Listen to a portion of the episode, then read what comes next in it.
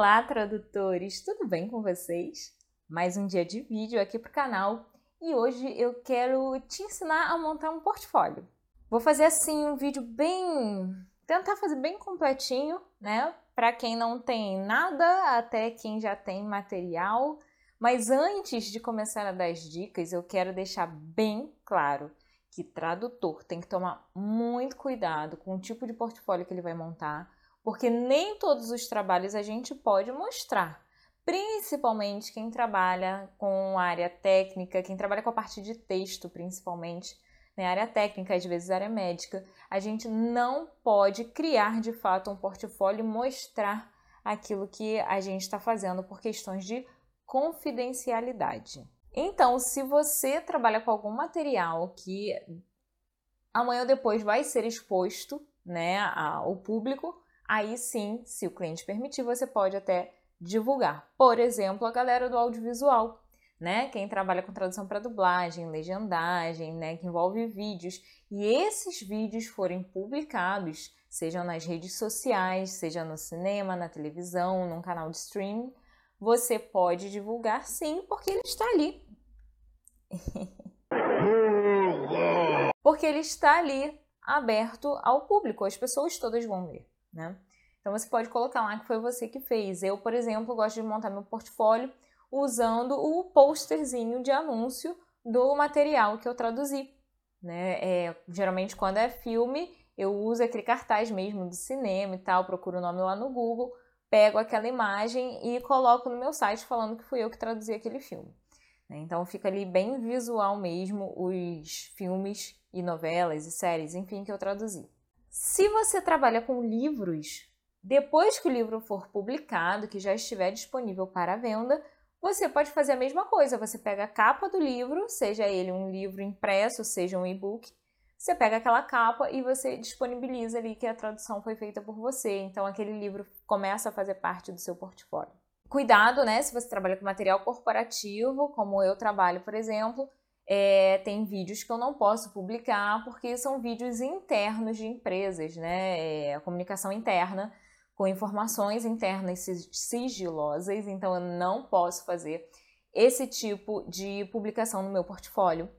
O que eu posso fazer no máximo, né? E aí quem trabalha com vídeo ou com texto que tem essa questão do sigilo, a gente tem que entrar em contato com o cliente e perguntar se, óbvio, você não vai perguntar se pode publicar aquele material, porque você sabe que aquele material é sigiloso, né? Mas é, você vai perguntar para o cliente se você pode colocar o nome do cliente no seu portfólio.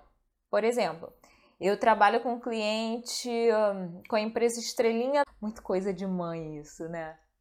E é, essa empresa faz muita comunicação interna que eu não posso divulgar por questões de confidencialidade. Aí eu entro lá em contato com a pessoa com quem eu falo daquela empresa e falo assim: Oi, olha só, eu sei que eu não posso é, divulgar o material de vocês, né? Porque é sigiloso.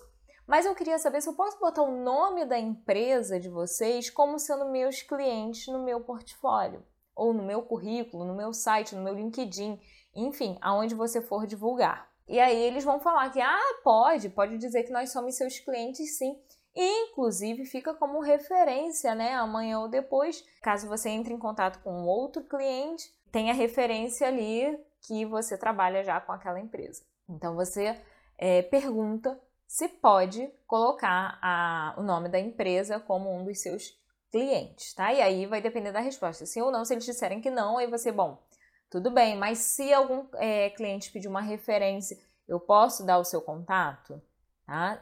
Sempre pergunte se você pode fazer, porque tem cliente que não gosta. Eu já trabalhei com empresas, com agência de tradução, né? Que quando eu fui assinar o contrato, eles falavam que contrato, gente, Atenção, esse contrato é um contrato de confidencialidade. Não é contrato de prestação de serviço assim que eu vou ter serviço certo, que eu vou ter um salário certo daquela agência todo mês.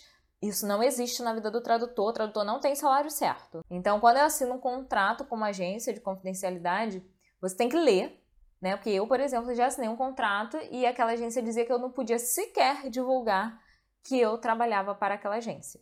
A agência X não deixava eu colocar no meu currículo, no meu portfólio, nada que eu trabalhava fazendo tradução para eles. Então a gente tem que ter essa atenção, esse cuidado quando a gente for divulgar qualquer coisa referente à nossa profissão. Algumas pessoas que trabalham com texto gostam de divulgar parte do texto, né, como é, sendo no seu portfólio. Eu não sei o quão legal isso é, a menos que você de repente tenha um blog. Tá? E aí você coloque a tradução e tal, mas você vai estar divulgando algo do seu cliente. Então essa é uma questão muito delicada, muito, né, que a gente tem que ter um, um, bom senso muito grande. Faça isso que eu falei. Se você trabalha com textos apenas, e se não são textos divulgados em revistas, em jornais, em jornais hoje em dia, né, sites de notícia que eu digo, pergunta para o cliente se você pode botar o nome da empresa. É melhor do que você divulgar parte do trabalho. Lá eu ainda não tenho material nenhum para divulgar, como é que eu vou fazer? Você vai começar a fa tentar fazer parcerias dentro da sua área de preferência e mostrando que você sabe. Você tem que aparecer, porque se você não aparecer, como é que as pessoas vão saber que você é tradutor? Né? Então, o primeiro passo é você anunciar que você é tradutor. Coloque nas redes sociais que a sua profissão é tradutor, principalmente se você já está estudando, já está se profissionalizando, né? E é, comece a entrar em contato. Laila, eu quero trabalhar com tradução editorial. Legal, pega um autor pequeno e tenta traduzir um e-book. Oferece a tradução do e-book para esse autor. Ah, mas o autor não quer, não sei o quê. Oferece de repente o primeiro capítulo de graça para ele, oferece três páginas do livro de graça. Enfim, tenta criar uma parceria para você poder criar seu portfólio. No Instagram, eu postei um vídeo sobre estratégia. Eu vou deixar o link aqui embaixo para vocês na caixinha de descrição.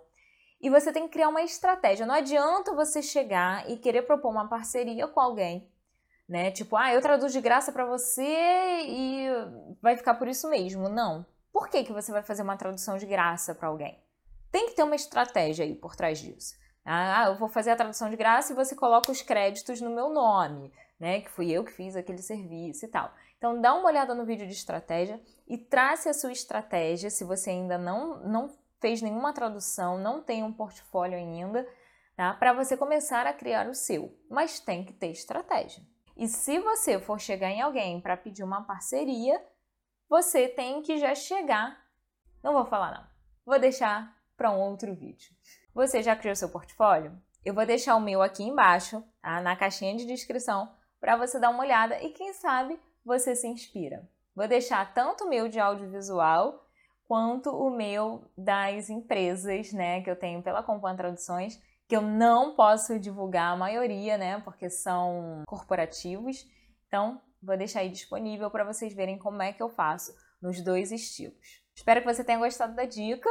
Se você gostou, já deixa o seu joinha, compartilha com os amigos. Segue a gente também lá no canal do Tradutor Iniciante no Telegram. Segue a gente no Instagram. E agora tenho uma novidade.